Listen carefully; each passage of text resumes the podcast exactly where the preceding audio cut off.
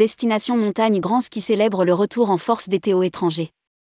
Les taux de fréquentation affolent les compteurs avec les skieurs européens et pas que. Après une édition annulée et une suivante hybride, le workshop Destination Montagne Grand Ski retrouve ses pénates à Chambéry et au mois de janvier. Plus de 420 tours opérateurs programmant la montagne, certains invités pour la première fois, ont fait le déplacement et pris plus de 10 000 rendez-vous.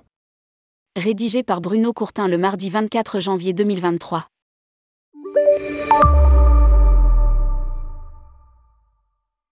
Dès les premières heures du mardi matin, les allées de Savoie Expo se sont animées avec l'arrivée pressée de plus de 420 acheteurs pour la plupart européens, mais aussi du Moyen-Orient, des Amériques, un peu d'Asie et de France.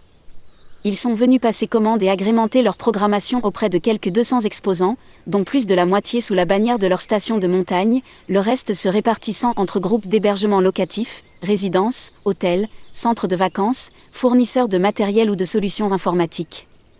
Le panel des exposants est large, autant que celui des tours opérateurs invités par les délégations d'Atout France à l'étranger, certains venant d'Inde, de Corée du Sud, du Japon, d'Afrique du Sud, et même du Moyen-Orient les Dubaïotes se fatiguent assez naturellement de leur station artificielle sous cloche dans les grands malls commerciaux. Lire aussi, les rencontres destination montagne Grand Ski à Chambéry. L'atmosphère était particulièrement active, avec une nouvelle dimension, l'arrivée des grandes agences en ligne qui veulent profiter de l'engouement pour le ski et les domaines français qui seront en vedette avec de grandes compétitions internationales. Après un début difficile, les stations font le plein jusqu'en mars. Paradoxalement, la reprise du marché international arrive en plein boom des réservations domestiques. Les organisateurs ont eu le plus grand mal à trouver les hébergements pour accueillir les éductours prévus pour 135 TO dans une quinzaine de stations françaises. Malgré un début de saison chaotique en raison d'une météo capricieuse, les familles ont voulu profiter du grand air à défaut de skier tous les jours. Le retour des chutes de neige abondantes a brusquement stimulé la fréquentation habituellement plus calme en janvier et pratiquement saturé les stations pour les vacances de février.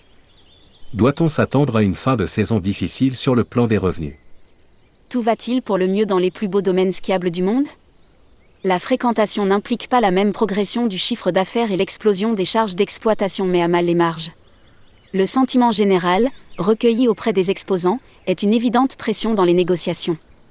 Entreprises pour leurs séminaires et partenaires pour leurs clients veulent rogner sur le moindre euro pour entrer dans les budgets en période d'inflation et surmonter le risque de mévente si les forfaits deviennent trop chers les institutionnels de la montagne se réjouissent en public et se plaignent en coulisses de pouvoir faire face à des fins de saison difficiles. Les semaines dernières ont montré que les réservations s'effectuent à 70% à moins de 14 jours pour avoir la garantie de neige en hiver. La montagne toute saison a encore du mal à percer dans ce qui reste pour tout le monde le salon grand ski. Le fonds vert de 2 milliards d'euros va aider à la transition écologique. À ce titre, Grâce à une dotation du plan Avenir Montagne et ses 331 millions d'euros engagés, le Corner Startup a été renouvelé au sein du workshop. Cinq jeunes pousses, Skitech, Rossa Local, Skeping, Intense et l'Uniwar proposent des solutions originales pour mieux gérer les dernières minutes, faciliter le parcours client ou la transition écologique. Dans son intervention, après avoir longuement parcouru les allées et écouté les messages des représentants de la montagne, Olivia Grégoire, ministre en charge du tourisme, a rappelé l'engagement du gouvernement sur l'avenir de la montagne, l'accompagnement par l'ingénierie d'Atout France d'une trentaine de programmes dans les Savoies et le suivi du Fonds vert, dont les 2 milliards d'euros vont en partie se déverser sur les projets qui auront été validés par le comité de sélection. Saluant la résistance des acteurs de la montagne ces dernières années, elle s'est félicitée de leur pugnacité, de leur responsabilité face aux défis de la transition écologique et énergétique et d'un état d'esprit particulièrement solidaire, alors qu'il faudra, à l'évidence, retravailler les modèles économiques qui ne résisteront en l'état ni à l'évolution climatique ni à l'arrivée des nouvelles pratiques. Les stations françaises sont parmi les plus abordables au monde une question reste plus ou moins en suspens, celui du fossé qui se creuse entre des grandes stations capables de mener des investissements colossaux pour rester au sommet des fréquentations et des revenus, et les plus modestes, davantage dédiés aux familles, qui devront faire face à des absences régulières de neige et donc à une réinvention de leur offre d'activité. France Montagne, qui a tenu son assemblée générale la veille du salon, milite pour des stations accessibles au plus grand nombre et brandit des statistiques qui le confirment les 250 stations françaises restent globalement très largement plus abordables que leurs équivalents partout ailleurs en Europe ou dans le monde. La montée en gamme observée et médiatisée dans les stations vedettes ne serait que quelques beaux arbres masquant des sapins plus économiques.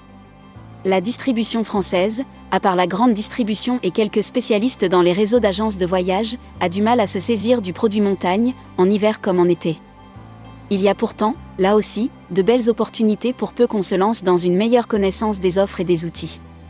Publié par Bruno Courtin.